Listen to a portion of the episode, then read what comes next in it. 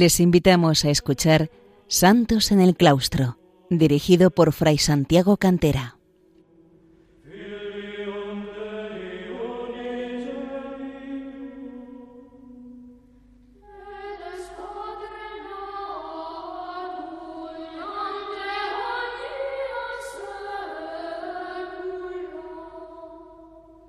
Bienvenidos, queridos oyentes de Radio María, a un programa más de Santos en el Claustro, el programa en el que vamos viendo la vida de varios santos y santas que en los monasterios o en la vida eremítica han eh, santificado sus vidas y han conducido a otras almas hacia Dios. Y hoy vamos a volver la mirada también hacia Oriente, como he hecho en alguno de los programas anteriores al oriente y en concreto a unas tierras que hoy viven lamentablemente una situación de guerra. Nos vamos a ir a Ucrania y vamos a hablar de los santos monjes del monasterio de las grutas de Kiev en la Edad Media. El monacato de tipo bizantino o griego se extendió entre los pueblos eslavos a partir de su evangelización, fundamentalmente desde la labor desarrollada por San Cirilo y San Metodio en la segunda mitad del siglo IX y la creación del alfabeto cirílico, llamado así precisamente por el nombre de San Cirilo, que fue eh, un alfabeto adaptado a partir del griego, del alfabeto griego, para los fonemas eh, eslavos.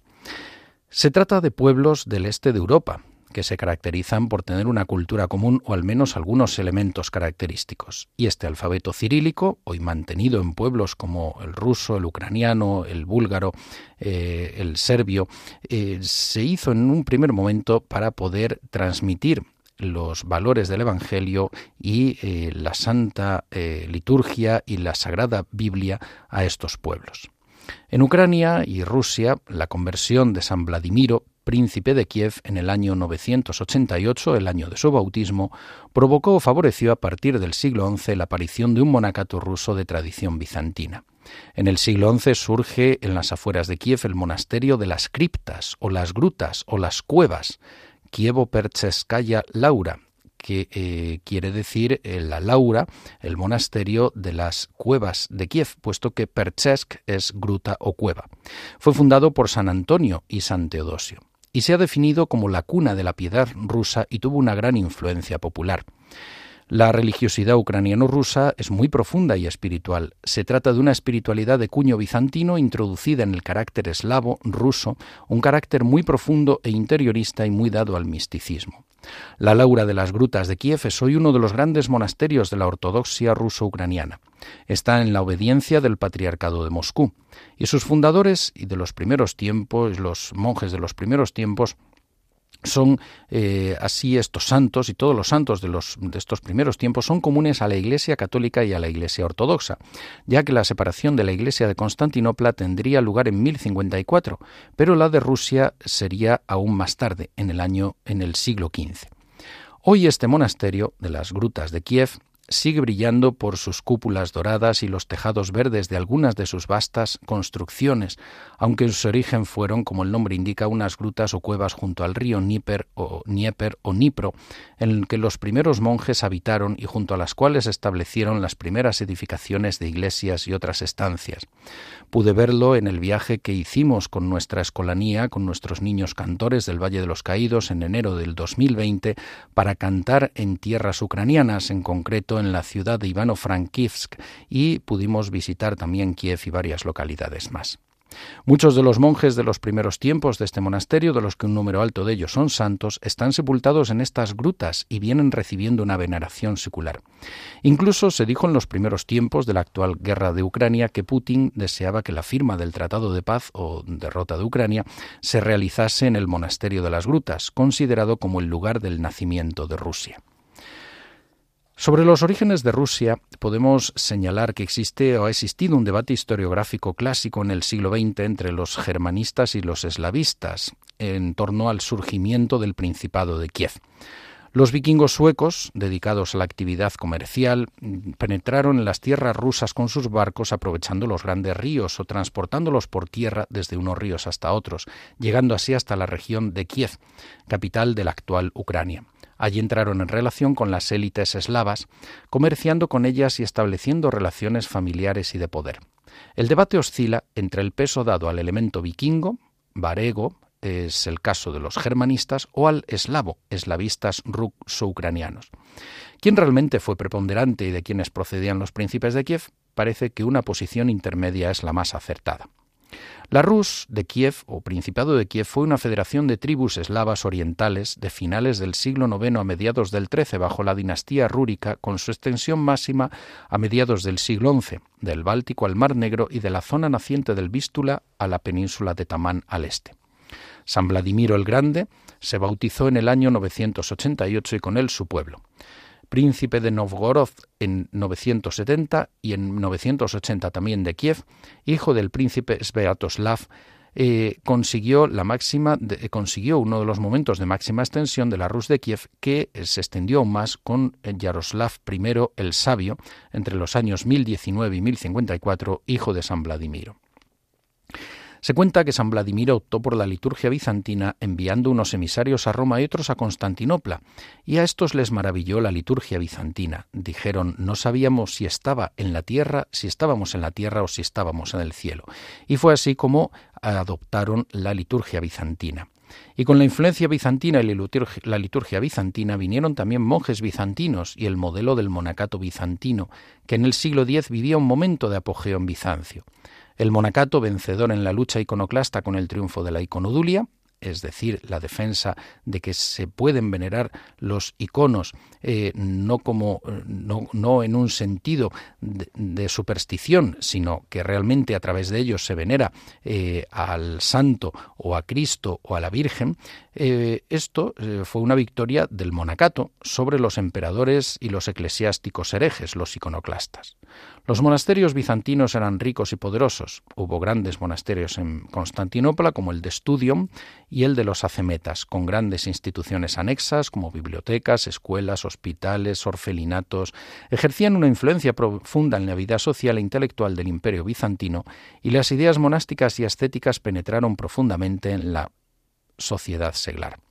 Junto con el bautismo, el clero bizantino aportó al Principado de Kiev y al pueblo ucraniano ruso la admiración por la vida monástica, y así desde el siglo XI comenzó a desarrollarse un número de monasterios que imitaban el modelo bizantino en el Principado de Kiev. Pero vamos a hablar sobre el nacimiento del monasterio de las grutas. El monacato en Rusia se hizo realmente popular a partir del nacimiento de este monasterio, la Kievo Laura. La Laura de las, de las grutas o, o de las criptas o de las cuevas de Kiev. Ha sido considerado desde el principio como una creación específicamente rusa o ucraniano-rusa, por oposición a los monasterios que imitaban a los de Bizancio. Reducido varias veces a ruinas por los tártaros, sin embargo, resurgía cada vez y se convertía en el nudo alrededor del cual el pueblo de Ucrania se concentraba para luchar contra los peligros extranjeros, y así se convirtió en un lugar de peregrinación de toda la ortodoxia rusa. Dos personalidades fundadoras irradian desde allí, San Antonio y San Teodoro de Perchesk, como dice una crónica, ellos fueron los primeros grandes cirios iluminados en nombre de la tierra rusa ante la imagen universal de Cristo. Poco se sabe de San Antonio de Perchesk. Sobre todo son noticias venidas de la crónica de Néstor sobre la fundación del monasterio de las grutas.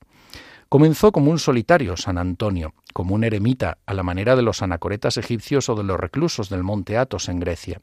De hecho, se considera que recibió y llevó la bendición de la santa montaña, el monte Athos, y que así la aportó a Rusia, santificando el lugar donde se levantaría más tarde el monasterio de las grutas, pues allí, en el monte Athos, había estado. Nació en Lubietz, en la gobernación de Chernigov. Hizo una peregrinación a los monasterios del monte Athos y en uno de ellos abrazó la vida monacal. Su igumeno o abad le dijo, vuelve a Rusia, la bendición de la santa montaña estará contigo y de, de ti surgirá una muchedumbre de monjes. De regreso en Kiev, no se unió a ninguno de los monasterios de estilo bizantino fundados por los príncipes, sino que estuvo andando por diversos lugares hasta que finalmente se estableció en una gruta excavada en el flanco de una colina. Según cuenta la crónica de Néstor, escrita por San Néstor el cronista, monje más tarde de las eh, grutas de Kiev, San Antonio se puso a vivir en este sitio no comiendo más que pan seco y no bebiendo más que un poco de agua, excavando su caverna, pasando la noche y el día en trabajar, velar y orar. La gente iba a pedir su bendición y se hizo célebre en toda la tierra rusa. Y así, en efecto, hombres piadosos comenzaron a llegar hasta él para pedirle que los aceptase como discípulos. Y a diferencia de los igúmenos, abades de Kiev, aceptaba a todos, tanto ricos como pobres, boyardos, es decir, nobles y siervos. Y dice la crónica, excavaron una gran cripta, una iglesia y celdas, pero Antonio, que no podía soportar el tumulto, se apartó para excavar una nueva celda para sí más solitaria en la montaña y terminó sus días en una vida de silencio completo y de oración, según parece, hacia el año 1073. Parece que después de su muerte su figura quedó casi olvidada hasta que en el siglo XII o el XIII su imagen y su ejemplo ejercieron una influencia sensible sobre la vida de los monjes de la Laura. Serían entonces cuando los monjes más célebres de esta, de la Laura de las grutas o cuevas de Kiev, vivirían como reclusos, a semejanza de San Antonio. Juan Polípata, llamado así por sus muchas enfermedades, Moisés el húngaro y Marco el sepulturero. Su vida estuvo marcada por crueles tentaciones y visiones terroríficas de demonios contra los cuales lucharon mediante las cesis y la oración solitaria. Marcos el sepulturero pasó su vida bajo tierra enterrando a los muertos en las cavernas. San Antonio y sus discípulos representan así, en la historia de la santidad rusa, el lado del ascetismo un tanto sombrío y hostil a toda vida social, pero no es, sin embargo, el modelo más representativo de la santidad monástica rusa, porque el verdadero padre de esta es San Teodosio de Perchesk, del que vamos a hablar en la segunda parte del programa. Hacemos una pausa musical para escuchar algo de eh, música litúrgica rusa. Es verdad que en aquellos momentos todavía no se había desarrollado esta música eh, litúrgica ruso-ucraniana, sino más bien eh, se cantaba el canto sáltico bizantino. Pero hemos optado por poner un ejemplo de música litúrgica rusa para o ruso-ucraniana para poder ambientar cómo se reza hoy en las grutas de Kiev.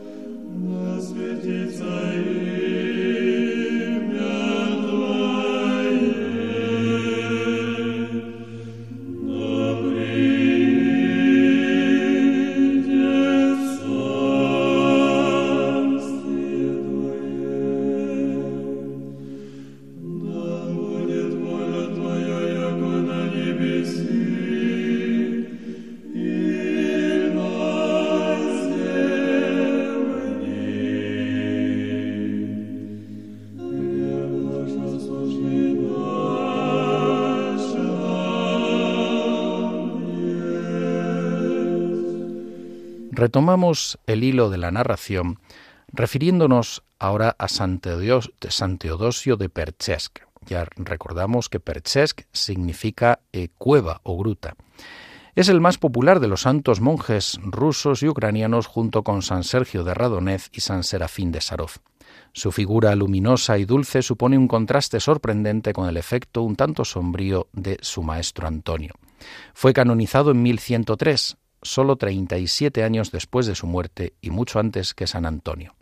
San Néstor el cronista elaboró una vida de San Teodosio de Perchesk. Da aquí una imagen geográfica muy antigua y sin duda próxima a la verdad histórica. La compuso unos diez años después de la muerte del santo y en el mismo monasterio de Perchesk, sirviendo de modelo a numerosas gestas de Prepodovni, es decir, los santos monjes canonizados muy semejantes a Cristo. Él mismo fue maestro de millares de monjes, San Teodosio, y en su imagen la antigua Rusia contempló los rasgos del monje ideal. Hijo de padres acomodados, se vio llamado desde su primera juventud a seguir a Cristo en el camino evangélico de la pobreza y la renuncia a la riqueza y a los honores. Siendo adolescente, se despojaba de sus vestimentas señoriales y se revestía de los harapos de los siervos para ayudar a los campesinos en las labores del campo. Un poco más tarde se hizo panadero para cocinar las prosfora o panes para la divina liturgia, para la Santa Misa bizantina. Todo ello atrajo sobre él la cólera de su madre, que le pegó y le hizo encadenar cuando vio que un día se unía un grupo de peregrinos partiendo a Tierra Santa. Sin embargo, Teodosio rehusó a ser tonsurado monje por San Antonio, pero vivió cerca de él durante varios años dedicándose a la oración y a cultivar las hortalizas del pequeño huerto que servían de alimento. Poco después de la muerte de San Antonio le llamaron para dirigir la comunidad. San Antonio había dicho ciertamente, ¿quién hay entre nosotros mayor que Teodosio? Es obediente, modesto y humilde. Así se convirtió en el verdadero organizador de la comunidad de la Laura, y gracias a él este monasterio de cavernas salió definitivamente de ellas a la luz del día. Comprendiendo que aquella vida lúgubre exponía a los monjes a mayores tentaciones, hizo extender a la superficie las construcciones que había comenzado su predecesor. También comprendió la necesidad de proporcionar una disciplina más firme a la comunidad creciente de hermanos, y así les dio como regla de vida la del monasterio de Studium de Constantinopla, la cual, inspirada en el espíritu de San Basilio, exigía una obediencia muy estricta y por encima de una búsqueda solitaria de la salvación personal, establecía el deber de la caridad tendiendo por un lado a organizar la vida de los monjes en comunidad y por otro a poner a la comunidad monástica al servicio de la Iglesia y de la sociedad. San Teodosio de Perchesk introdujo la regla estudita en el monasterio, convertido ya en cenobio, y estableció cuatro tipos de monjes: aspirantes, aquellos que vestían ropa seglar, los asociados, que vestían como los monjes pero sin votos, los monjes de pequeños votos o pequeño hábito, y los monjes de grandes votos o de gran hábito. Se asentó la obediencia al superior, la pobreza y el trabajo. San Teodosio se informó también sobre la forma de cantar y de estar en la iglesia de los monjes estuditas, a la par que se inspiró en sus obras sociales, de tal modo que hizo construir un hospital y una hospedería en el recinto del monasterio para acoger a lisiados, pobres y peregrinos. Además, todos los sábados enviaba a los presos de las cárceles carros llenos de pan. De toda la, Rusia varega, llegaba gente para pedirle su consejo y su bendición. Defendía los derechos de los pobres y tuvo la valentía de protestar contra el crimen del príncipe Sviatoslav que había expulsado del trono de Kiev a su hermano. Murió en el año 1074, ocho horas después de una celebración solemne de la Pascua con sus hermanos, quienes le rodearon en su lecho de muerte como un amigo y un padre. Conforme a su deseo, por humildad, su cuerpo fue enterrado en la cripta durante la noche para evitar homenajes y multitudes. El ideal de santidad que descubrimos en San Teodosio de Perchesk es sobre todo el de los monjes de Palestina, más que de los de Egipto o Siria. Las vidas de los santos palestinos como San Sabas, de quien hemos hablado en otro programa, San Eutimio o San Teodoro, eran muy populares en la antigua Rusia e influyeron mucho en la obra de San Néstor el cronista. Asimismo, hay que considerar que fue en Palestina donde la experiencia ascética de los grandes anacoretas de Egipto fue purificada de exageraciones y más humanizada. La ascesis del monacato palestino se caracteriza por una cierta sabiduría y el sentido de la mesura, de la discreción, descartando las mortificaciones corporales excesivas, pues no se trata de matar el cuerpo, sino de moderar y dominar sus pasiones por medio del ayuno, la continencia, las vigilias y el trabajo. Entre los monjes palestinos, la ascesis se convertía en un arte cuyo fin es la creación de la belleza espiritual. Como igúmeno o abad del monasterio, San Teodosio animaría a sus hermanos a estar en guardia contra la pereza inspirada por el demonio y les daría ejemplo moliendo el grano, portando el agua y cortando madera para el uso común. Por otro lado, aunque no era especialmente letrado, estimó el trabajo intelectual y en la propia celda de San Teodosio, el monje Hilarión escribía libros día y noche y él mismo los releía humildemente. A las tesis del trabajo se sumaban la limitación del sueño y la sobriedad en la alimentación, más que el ayuno, la abstinencia. San Néstor el cronista recoge que decía que hay que abstenerse de comer demasiado, pues comer y beber en exceso producen pensamientos malvados. Por lo tanto, lo que importa no es la mortificación del cuerpo, sino la pureza del corazón y del espíritu, ya que cuando surgen los malos pensamientos viene el pecado. San Teodosio subordinaba esta ascesis corporal con fin espiritual a la práctica de las virtudes evangélicas, la humildad y el amor. Según San Néstor el cronista, decía, ante todo, que los más jóvenes amen a su prójimo y escuchen a los ancianos con humildad y obediencia. Por lo que atañe a los ancianos, ellos deben prodigar a los jóvenes el amor y la enseñanza, deben instruirlos y consolarlos. Así es como se debe vivir la cuaresma. Solo se sabe que en dos ocasiones se infligiera castigos corporales. De joven llevó cadenas bajo la vestimenta y más tarde, sin duda para luchar contra las tentaciones carnales, se dejó picar en una ocasión por los mosquitos de un pantano. La ascesis para él era una cosa íntima y que escondía al exterior con pudor, pues nadie supo de aquellas cadenas y años después trataba de ocultar sus noches de vigilia y oración. Por lo tanto, los rasgos que caracterizan el ideal ascético de San Teodosio y el de los monjes palestinos son los mismos, la moderación en la ascesis corporal, la armonía de la vida contemplativa y de la activa, y la unión de una vida de oración con el servicio social caritativo por amor al prójimo. En cuanto a la vida contemplativa, tanto en el monacato palestino como en el de San Teodosio de Perchesk, refleja la combinación de la oración solitaria en la celda o en el desierto y la oración litúrgica comunitaria, además de un agape fraterno los domingos. San Teodosio tenía la costumbre de retirarse a una gruta en el tiempo de la gran cuaresma que precede a la Pascua Oriental. Allí se cubría de polvo o ceniza y no hablaba con nadie, salvo unas pocas palabras a través de una abertura cuando tenía necesidad de algo indispensable, por lo tanto vivía entonces como un recluso. Decía que durante estos días el alma se purifica y después celebra la resurrección del Señor. Una vez terminaba la cuaresma, volvía entre los hermanos para festejar gozosamente con ellos la fiesta de la Pascua. Según el ideal de San Teodosio, el monje debía sentirse unido no solo a sus hermanos de comunidad, sino también a los laicos, por medio de un amor que excluya el orgullo y el egoísmo. Él mismo intervino en la vida exterior del monasterio, esforzándose en reconciliar a los príncipes varegos entre sí, y sucedía así que iban a la Laura a acordar la paz junto a él, besando la cruz del venerable Etztarets o Padre Espiritual. También procuró la conversión de los judíos y proveyó a su monasterio de instituciones de caridad pública. Fue sobre todo mediante esta influencia espiritual directa como Padre Espiritual o Starets de numerosos seglares como actuó sobre el mundo. Pobres y ricos de Kiev acudían a la Laura de las Grutas, situada a la entrada de la ciudad, para pedir al santo consejos espirituales y la bendición de sus proyectos.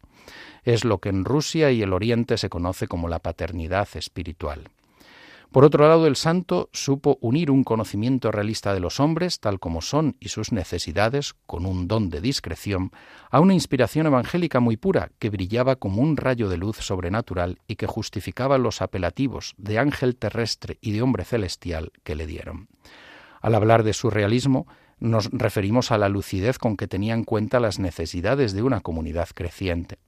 Su obra, sí, más que la de un legislador monástico, se debió principalmente a su personalidad irradiante de caridad. Su vida fue una imitación de Cristo, sobre todo interior, espiritual, creativa. En él brillaban la humildad, la bondad, la delicadeza, incluso la debilidad y la falta de imponerse, que le valieron en ocasiones burlas, injurias y golpes que comprometieron incluso el éxito temporal de su obra. Ya desde joven se sentía atraído por la figura del Cristo de los Evangelios y de las bienaventuranzas. No pudo peregrinar a Tierra Santa como deseó, pero vivió una vida eh, pobre y humilde. Durante su tiempo como igúmeno o abad, también el deseo de reflejar la humildad y la pobreza de Cristo encarnado fue el tema dominante de su vida por amor a la pobreza de Cristo, cuidaba que el monasterio permaneciera igualmente pobre. No permitía acumular abundantes provisiones con los donativos hechos a la comunidad y combatía el espíritu de avaricia entre sus monjes. Quería que sus relaciones con los otros monjes estuvieran inspiradas únicamente por el espíritu de amor del Evangelio. Mantenía la disciplina no por la severidad, sino por el ejemplo contagioso de su humildad. Cuando los monjes rehusaban hacer un trabajo, él mismo ocupaba su puesto y lo realizaba él. Cuando un hermano cometía una falta, lloraba por él y lo acogía de nuevo con gozo si se arrepentía. Perdonaba fácilmente y llevaba a los monjes a abusar de esta indulgencia suya. Pero era tal la irradiación de su vida espiritual que la disciplina reinaba en el monasterio. Su comunidad era una gran familia donde los más jóvenes se humillaban ante los más ancianos y los ancianos estaban llenos de dulzura hacia los jóvenes, corrigiéndoles y consolándoles como hijos queridos.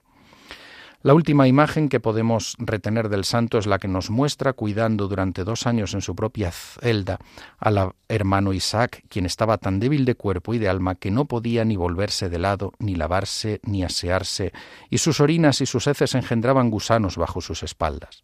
San Teodosio optó por cuidarle en su celda con la ternura de una madre, lavándolo, vistiéndolo y enseñaba de nuevo así a él, le enseñaba a este hermano Isaac poco a poco de nuevo a andar y a comer como se hubiera hecho con un niño. Así en Santa Deosio de Perchesk vemos este ideal monástico con una perfección laudable. Y de la Laura de las Grutas saldrían muchos obispos y misioneros que evangelizaron las zonas boscosas del norte de Rusia.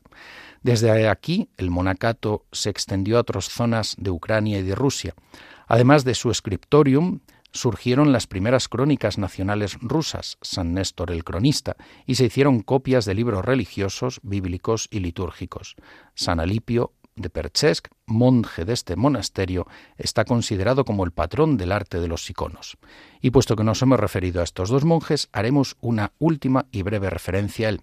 San Alipio de Perchesk eh, desde el año 1083, comenzó a pintar iconos para la iglesia de la dormición del monasterio de las grutas, después de haber estudiado la iconografía de los maestros griegos. Fue monje de este monasterio de las grutas, restauraba gratuitamente iconos deteriorados de otras iglesias y a veces los ángeles le ayudaban en su trabajo. Murió el 17 de agosto de 1114 y un ángel vino a tomar su alma para llevarla al cielo. Parece que murió mientras se santiguaba con la forma oriental y de hecho los dedos pulgar, índice y corazón de la mano derecha permanecieron unidos y el anural y el meñique se doblaron hacia la palma. Fue enterrado en la Laura de las Grutas. En cuanto a San Néstor el cronista, o Néstor Letopiset, vivió entre mediados del siglo XI y el año 1114. No se conocen prácticamente datos de su infancia y juventud. A los 17 años abrazó la vida monástica en la Laura y destacó pronto en la obediencia, la humildad, la mansedumbre, el ayuno, las vigilias nocturnas, la oración y la pobreza. Vivió de una manera angelical. Escribió una vida de Teodosio, de San Teodosio, la vida también de los hermanos Boris y Gleb, dos jóvenes de la realeza de Kiev considerados mártires, y la crónica de Néstor, que terminó en 1112-1113 y que está considerada como la primera crónica nacional de la historia de Rusia. En el año 1091 fue el principal descubridor de las reliquias de San Teodosio y murió en el año 1114 y su cuerpo sería enterrado en una de las cuevas de la Laura. Es venerado como santo tanto por católicos como por ortodoxos, al igual que los otros santos que hemos referido, y su fiesta se celebra el día 27 de julio. Queridos oyentes, hemos terminado este programa. Eh, les emplazamos para poder escuchar el siguiente y ya saben que pueden escucharlos de nuevo en el podcast y que pueden escribirnos a santosenelclaustro@radiomaria.es. Que Dios les bendiga.